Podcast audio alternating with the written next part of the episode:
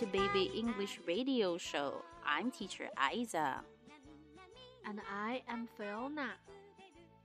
The weather becomes cooler and cooler.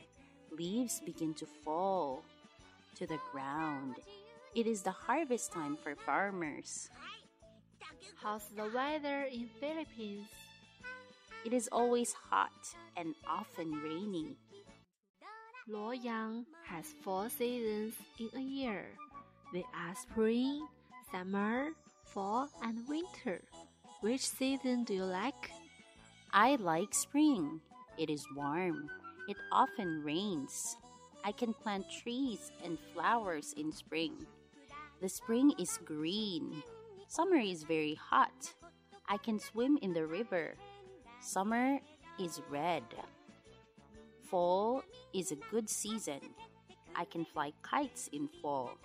I can eat many apples too. Fall is yellow. Winter is cold. It often snows. I wish I could make a snowman in winter. Winter is white. I love the season because they are beautiful. I like summer. Now let's introduce the students in Sun class.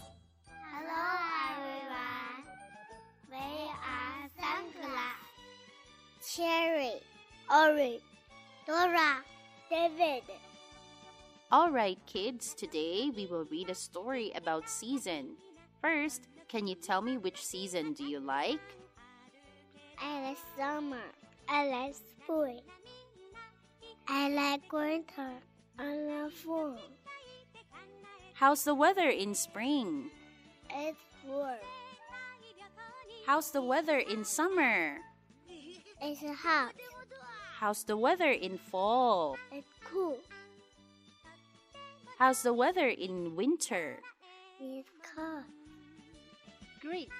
Are you ready to tell a story with teacher Ida? Yes, we are. Welcome to Baby English Show. Let's speak English together. 萌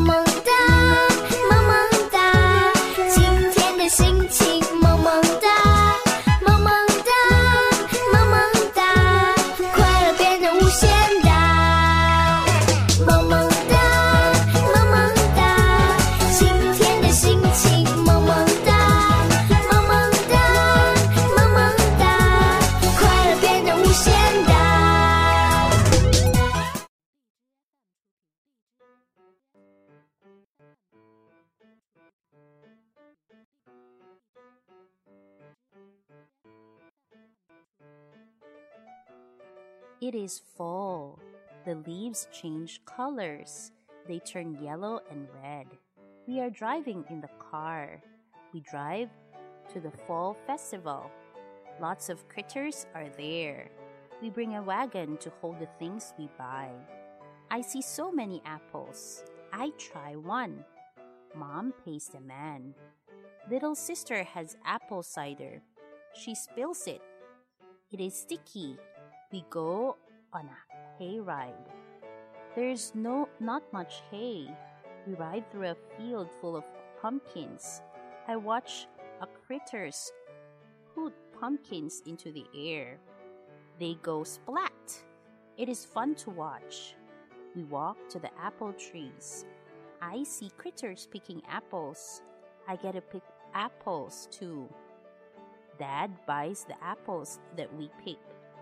Mom will make many apple pies. Yum! I eat another apple. Mom says, No more apples. Next, we look for a Halloween pumpkin. Some pumpkins are too small. Some pumpkins are too funny looking. I find the perfect pumpkin. It is big. Mom finds the perfect pumpkin too. It is not so big. We play the horseshoe game. We each get three throws. We can win prizes. I go first. I aim. I throw. I fly. Oops. I forgot to let go. Dad goes next. He wins every time. He wins a bunny for little sister and a bear for me. It is time to go home. Little Sister pulls the wagon. I help her. Dad carries the pumpkin. Mom picks up the apples that we dropped. I think fall is great, but I ate too many apples. Do you like apples? Yes, I do. Do you like apple cider? Yes, I do.